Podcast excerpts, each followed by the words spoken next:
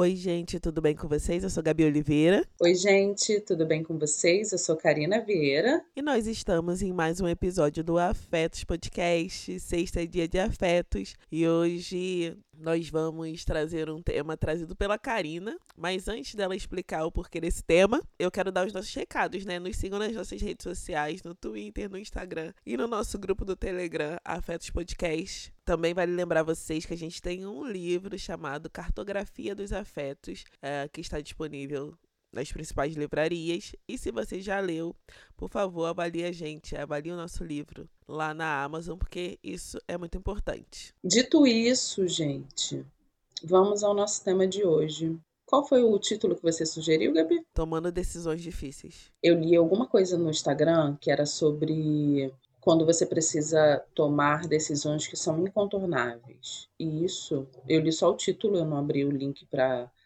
ler mais do texto, é, nem clico em naquele saiba mais, mas eu fiquei com isso na cabeça, assim. É, e achei que a gente poderia falar sobre quando a gente vira essa chave de tomar alguma decisão, o que faz a gente ficar protelando, né, a tomada de alguma decisão, é, e por que que a gente em determinadas situações a gente já resolve de pronto e em outras a gente demora mais para resolver. O ideal, e aqui já entrando no tema, o ideal seria que a gente resolvesse as coisas que precisam ser resolvidas, né? Só que às vezes eu acho que as coisas têm um tempo delas. E eu acho que elas ficam mal resolvidas quando a gente tenta é, passar por cima desse tempo das coisas. E essa, e essa frase, né, é, o tempo das coisas, eu já falei ela aqui no Afetos. Ouvi essa frase pela primeira vez de uma amiga muito querida chamada Silvana Bahia. A gente, numa conversa há muitos anos atrás, ela falou sobre isso comigo, sobre como as coisas têm um tempo que é próprio e não um tempo que a gente decide, né? É... E aí, né, anos se passaram e eu sempre lembro disso, do tempo das coisas. E acho que isso é importante também para a gente, na tomada da, da, da, decisão de algumas coisas que a gente precisa resolver de uma forma imediata e de outras que precisam de um tempo a mais para ser, serem melhores elaboradas, melhores definidas.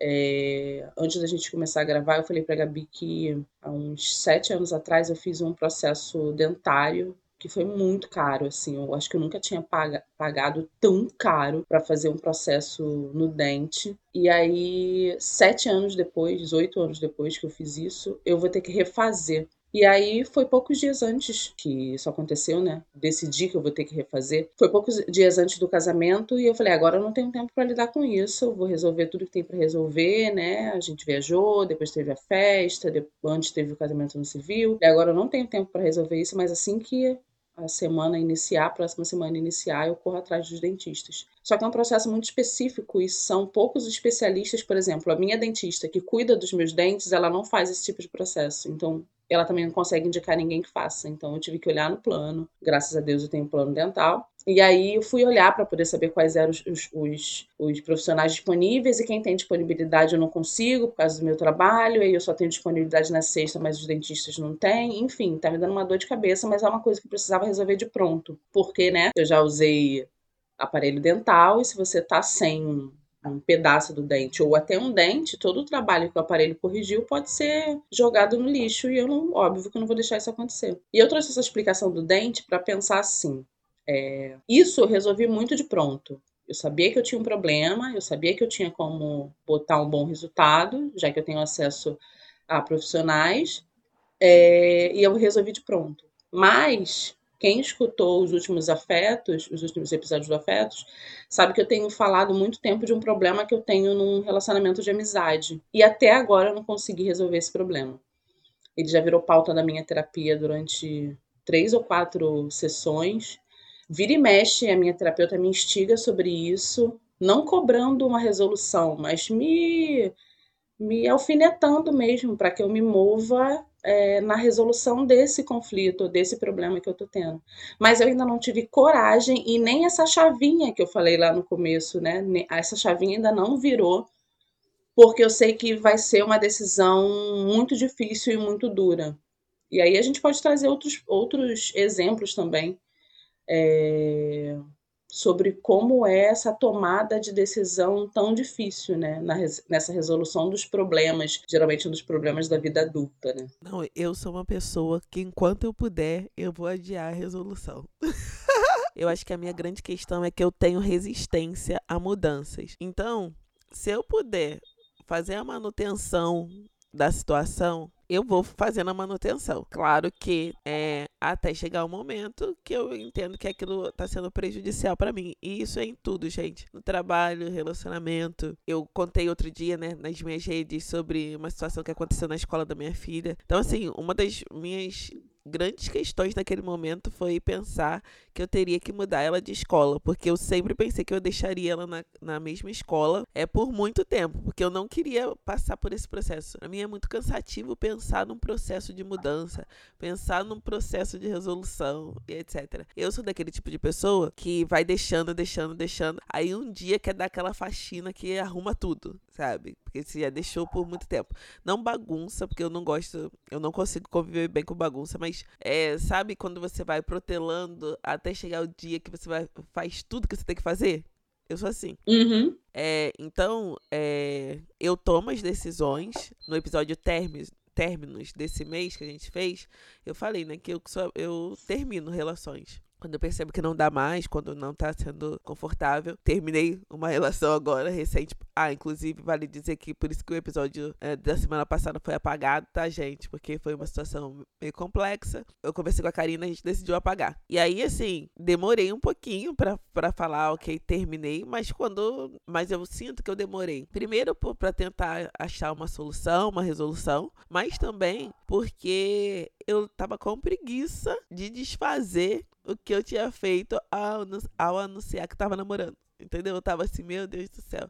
Imagina que ter que contar para várias pessoas que terminei. Nananã, nananã. Só isso já me, já me fez quase desistir. Mas não desisti, não, terminei. E aí você trouxe dois pontos, Gabi, que para mim eu me vejo muito nesse local, que é o também da resistência à mudança. E aí não tem como a gente falar de resistência à mudança e não falar de zona de conforto, né? Eu não vejo problema nenhum da gente ficar quentinha na nossa zona de conforto se a gente não está perturbando ninguém e nem deixando de fazer o que a gente precisa fazer. Seja um crescimento pessoal, né? Seja uma, um maior autoconhecimento, seja as suas ambições profissionais, a sua a manutenção das suas amizades. Eu acho que a gente precisa falar sobre isso também, né? Que amizades precisam de manutenção, né? Porque elas existem, que elas estão ali, né? É, você vê a pessoa com menos ou mais frequência. É, mas quando eu falo de zona de conforto, é esse local que você sabe que você não precisa fazer grandes mudanças, mas que as coisas estão ali acontecendo, né? A vida está acontecendo, você está minimamente confortável, está dando conta das coisas que você precisa dar, está fazendo o que você precisa fazer. E eu acho que toda vez que chega uma mudança, e aí seja em qualquer estágio da nossa vida, ela gera um impacto, né? Você precisa reorganizar, você precisa pensar estratégias, você precisa recalcular a rota que você definiu. Eu acho que geralmente quem é muito pragmática, né, quem é muito é, dos planejamentos, é, nem sempre vai ser, acho que quase nunca, na verdade, vai ser confortável dar um passo para trás e pensar, ops, preciso refazer aqui tudo que eu planejei, refazer esse planejamento porque alguma coisa ali saiu, não saiu como era esperado. Então eu também sou essa pessoa que tem muita resistência à mudança é, que não sabe lidar muito bem com o inesperado, assim. Eu sempre... Eu não sei se isso é uma das características de quem tem ansiedade. Não sei. Deixo aqui uma uma, uma pergunta é uma das características de quem tem ansiedade, mas eu sempre tento viver um passo à frente, eu sempre tento prever o que vai acontecer.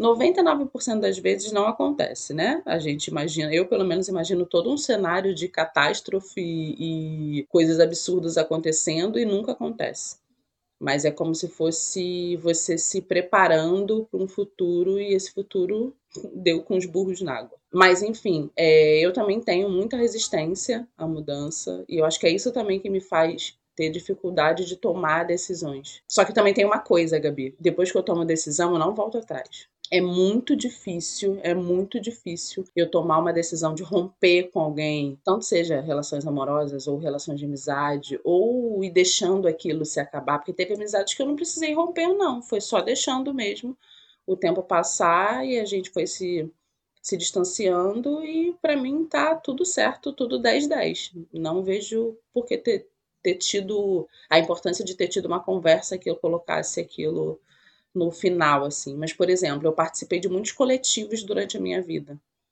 Participei de um coletivo chamado Reneg, lá em 2009, eu acho, que era um grupão que a gente se encontrava para falar sobre questões étnico-raciais. E toda a minha formação em cima do que eu falo, ou do que eu falava há muito tempo atrás, veio desse grupo a princípio. Anos depois eu participei de um outro grupo só de mulheres negras, e aí eu também chegou num momento, sei lá, eu tinha quatro anos, cinco anos de grupo, que eu tive que conversar com elas e falar, ó, eu não consigo, agora eu preciso ser um pouquinho egoísta, olhar para mim, pensar nas minhas questões, depois tentar lidar com o coletivo, mas eu preciso sair desse coletivo agora. Anos depois eu participei de um outro coletivo é, de questões culturais, assim, e foi muito incrível. Mas também quando eu cheguei no meu limite, eu falei, gente, então eu dei o meu máximo, o que eu consegui dar tá aqui, ó. Foi dois, três anos participando disso aqui, me doando todo final de semana, mas não consigo agora mais. Eu tava num, estresse de trabalho muito grande, então eu preciso sair. Então é isso, eu acho que eu demoro muito a tomar essas decisões, mas depois que eu tomo, eu não lembro de uma única vez que eu tenha voltado atrás e falado, putz, fiz merda, preciso não que eu, isso, isso aí eu preciso deixar claro, né? Não, isso não quer dizer que eu não erre, não é dessa forma. Mas é nas decisões que eu tomo relacionadas às minhas relações com outras pessoas, é muito difícil de eu decidir romper alguma coisa e voltar atrás e falar, não, não era bem isso que eu queria. Eu penso, penso, penso, penso muito, exatamente para não tomar decisões precipitadas, né? Mas é isso, a gente tá falando de, dessas decisões de, de fechamento de ciclo, mas às vezes o que a gente procrastina é uma abertura de ciclo, né? que é, por exemplo, Sim. abrir o ciclo do tratamento dentário. Abrir o ciclo. Uhum. Eu, por exemplo, exame, gente. Adiando, adiando, adiando, adiando. Até quando dá. Todas as coisas vou adiando, adiando, adiando. Até quando não dá mais. Até quando o exame já perdeu a validade. Adiando o retorno no médico. É isso. Tem, tem situações na nossa vida que não tomar a decisão incomoda muito mais do que tomar a decisão. Sabe? O incômodo de estar numa situação onde você não está mais confortável é muito maior do que é muito maior do que a sua falta de vontade de tomar a decisão. Uhum. Então, assim, é, chega naquele momento que você fala, cara, tudo bem, não estou com vontade, não é isso que eu queria fazer agora, mas não tem jeito, porque eu tô numa situação onde eu tô completamente desconfortável. Uhum. E é isso que eu tava conversando com a Karina antes, né? E a gente já falou aqui isso várias vezes você, como a gente já falou aqui em alguns outros episódios, às vezes a gente tá, sei lá, falando em relacionamento. A gente tá no relacionamento muito mais pelo passado do que pelo presente. Então, quando o presente já está tão desconfortável, por que não dar um passo adiante e tomar uma decisão difícil? Outras decisões também que eu acho que são muito complexas: decisão de pedir demissão, de trocar de, de faculdade, de trocar de curso da faculdade. Pedir demissão é tipo assim: você fica, ok, quero trilhar outro caminho, mas meu Deus do céu, o que, que eu estou fazendo da minha vida? Pedindo demissão se e se der tudo errado. Sim, sim, eu já passei por isso algumas vezes. A última vez que eu pedi demissão foi da livraria. E a primeira vez eu pedi porque eu já não aguentava mais. Eu estava cinco anos trabalhando e trabalhando na mesma coisa, né, fazendo a mesma coisa, e eu pensei, cara, não consigo, assim, eu preciso tentar ir para algum lugar que eu seja remunerada de forma mais justa, porque o que eu tô ganhando aqui eu não consigo avançar, assim, a minha vida não conseguia avançar. Mas eram cinco anos de casa, graças a uma rede de amizades incrível, eu saí, assim, sem emprego em vista, pensando, eu vou ficar seis meses no seguro-desemprego e seja o que Deus quiser. E aí, com dois meses, eu já não aguentava mais ficar em casa, eu já estava arrancando os cabelos. Eu conversei com alguns amigos e uma amiga minha me indicou um trabalho que foi a ONG. Eu passei três anos, eu acho, nessa ONG trabalhando lá. Depois teve uma mudança também na, no, no, gerenciamento ali da ONG, do que seria os meus dias disponíveis para trabalhar. Elas precisavam de é, CLT e eu não, eu não conseguia ir, me mudar para São Paulo para fazer isso. Para mim só dava se fosse remoto. E aí eu pensei, cara, o que, que eu vou fazer? Aí voltei para a livraria de novo e fiquei mais três anos lá. E essa última vez também que eu pedi demissão foi assim, eu tinha um trabalho já em vista, que é o trabalho que eu tô hoje, com a Deia. É, e eu conversei com a Deia antes, eu falei, bem, eu só saio do que é certo aqui de carteira assinada e que eu recebo pouco, mas é o correto, se você me assegurar que esse emprego vai rolar. E aí ela falou: claro que vai rolar, vem, a gente vai começar a trabalhar juntos. E eu fui pedir demissão. Então foram duas situações muito distintas. Assim, a primeira eu saí sem nada em vista e eu tinha mais tempo de casa. E a segunda eu já saí porque eu já tinha outro trabalho em vista. Mas pedir demissão, para mim, sempre foi uma coisa que eu precisava elaborar e pensar e repensar durante muito tempo. Mesmo não tendo, não sendo responsável por outras pessoas, né? Não tendo filhos é, que contam com aquela estabilidade financeira, é, isso sempre pesou para mim, porque eu não teria a quem pedir é, ajuda se porventura eu não conseguisse outro, outro emprego, assim. Então, é, foi sempre uma decisão muito bem pensada. Quando eu, quando eu comecei a fazer faculdade, por exemplo, Gabi, eu já comecei fazendo comunicação, que era a área que eu queria. Eu sempre tive é, é, um sonho de fazer biblioteconomia, mas eu não tinha conseguido nota suficiente para fazer na faculdade pública. E na época que eu fiz faculdade, biblioteconomia só tinha em faculdades públicas. E eu pensei, minha segunda opção vai ser comunicação. Então eu entrei para fazer comunicação, eu entrei para fazer jornalismo. E aí eu tive uma aula muito, muito ruim, muito escrota com o professor, muito escroto, e que ele encaixou o jornalismo numa caixinha que eu vi que não me cabia. Ele botou basicamente assim, para ser jornalista você precisa ser isso aqui. E eu pensei, não, aqui eu não vou caber, então vou fazer publicidade.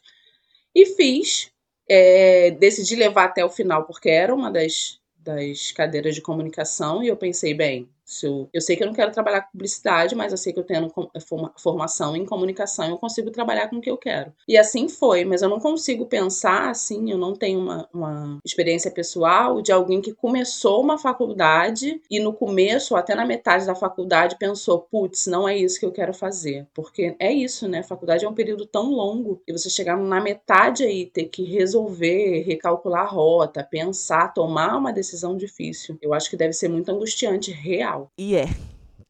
Eu acho que tem gente que tem menos resistência, mas quem tem mais resistência à mudança é angustiante. Gente, eu não gosto de mudar nem os móveis da casa. Não... Eu tenho uma tia que toda semana ela gosta de trocar o, os, sabe, os móveis de lugar. Eu não tenho paciência. Onde eu boto vai ficar lá por anos, assim. Então... Eu também, eu também. Na casa que eu morava lá com a minha família era exatamente assim, assim. Minha mãe queria deixar, na época que minha mãe estava viva, né? Minha mãe queria deixar tudo no mesmo lugar sempre e nunca mudar. E todas as vezes que minha irmã fazia faxina, ela queria mudar tudo, mudar o sofá de lugar, mudava as estantes, mudava tudo e era uma briga total. Eu sou do time de, fez ali, deixa ali. Deixa, no máximo muda ali a, o espaço do tapete, muda a cortina, mas os móveis deixam de estar, tá, deixa, deixam de estar. Tá. Entendeu? Assim, então eu sou resistente, mas a gente aqui nesse episódio a gente quer falar, incentivar vocês a tomarem decisões. Tomarem decisões, porque às vezes é preciso, é preciso fazer o canal, né? Antes que o dente caia totalmente Karina. é preciso se levantar quando o amor não está mais sendo servido na mesa, como é o meu caso. Ops, ops, sim. Sim, sim, sim. E você falou uma coisa do, da saúde também, Gabi, é, dos exames. Eu ouvi um episódio da Bela Reis, lá do Conselho que você pediu, há umas semanas também. Eu não sei se foi, eu não sei se foi uns cinco episódios atrás. Eu não lembro do nome do episódio, mas ela falava sobre isso, como geralmente a gente costuma ser negligente com a nossa saúde, de procurar um médico, de fazer o exame, de voltar, a volta para esse médico é, sempre né, é, lotadas de imprevisibilidade. Pode ser que você volte numa semana, pode ser que você volte dois meses depois, pode ser que você volte dois anos depois. É, e eu demorei muito também a fazer uns exames é, anuais né, na ginecologista.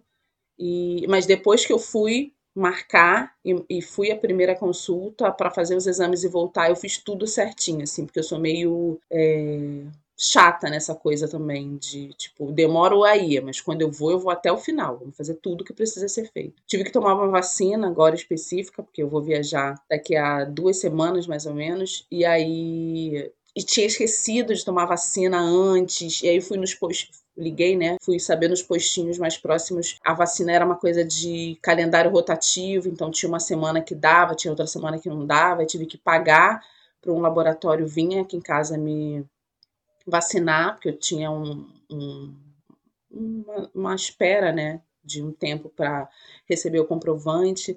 Então, assim, essas coisas com saúde, tem coisas que eu consigo fazer de uma forma tipo, vamos, vamos, vamos, e tem outras que eu fico protelando também por muito tempo. Assim. Tipo, eu tô falando há meses aqui, por exemplo, que eu vou na nutricionista para ver a minha alimentação. Já fui? Não. Tem meses que eu estou falando. É só entrar no aplicativo no celular e marcar. Na ginecologista eu falei numa semana, na semana seguinte eu estava lá marcando, fazendo os exames, levando tudo para ela e estava tudo certo. Então, assim, o que leva, minha grande questão nessa tomada de decisão é o que leva a gente tomar umas decisões de uma forma muito mais fácil e tranquila, vamos, vamos, vamos, resolve, e outras de uma forma muito mais lenta e sempre procrastinando. Ah, depois eu faço, depois eu faço, depois eu faço, depois eu faço, e nunca faz. Eu tenho que selecionar as fotos. Eu tenho que selecionar as fotos do álbum de aniversário da minha filha. Já tem, já tem umas cinco semanas que tá na minha agenda isso. Mais de cinco, acho. E eu tô jogando pra frente. É, então é isso, gente. A gente queria saber como vocês costumam tomar essas decisões. Quais são os motivos que levam vocês a tomarem decisões mais imediatas e é isso, eu preciso resolver isso e resolver isso agora. E quais são os motivos que levam vocês a procrastinarem algumas decisões como a gente também, assim, se vocês são mais abertos a essas mudanças ou se vocês são tão resistentes como eu e Gabi somos. Eu gosto muito de estar na zona de conforto. E eu não gosto quando as pessoas falam que isso é comodismo ou você precisa se movimentar, você precisa ser mais ambiciosa. Eu sou ambiciosa, mas eu quero estar tá aqui curtindo o que eu batalhei pra caralho para poder conseguir. Ah, tem uma frase que Gabi falou há uns episódios atrás que era sentar, né, no banquinho e saborear a vitória, né, saborear as, saber é, celebrar as coisas que a gente conquistou. E eu acho, para mim, pelo menos, a zona de conforto está nisso, assim, conseguir celebrar e ficar confortável naquilo que eu batalhei pra caramba para poder conseguir. E aí, se eu ver que existe a necessidade de eu realmente me movimentar, beleza, eu levanto e me movimento, mas também entendendo o tempo das coisas, né? Cada coisa tem seu tempo e a gente precisa aprender a escutá-los. Eu acho que é isso. A gente quer saber como vocês tomam aí essas decisões difíceis respondam pra gente lá no nosso grupo do Telegram, é Afetos Podcast. Só você jogar na busca que ele aparece para você. E também assim que a gente divulgar o, o episódio, né, na próxima sexta, na sexta que vem, na verdade, é, respondam pra gente lá nas nossas redes quando a gente fazer, fizer a divulgação desse episódio. É isso, um beijo. É, não esqueça que sexta-feira é dia de afetos e até a próxima sexta. Até a próxima, gente. Tchau, tchau.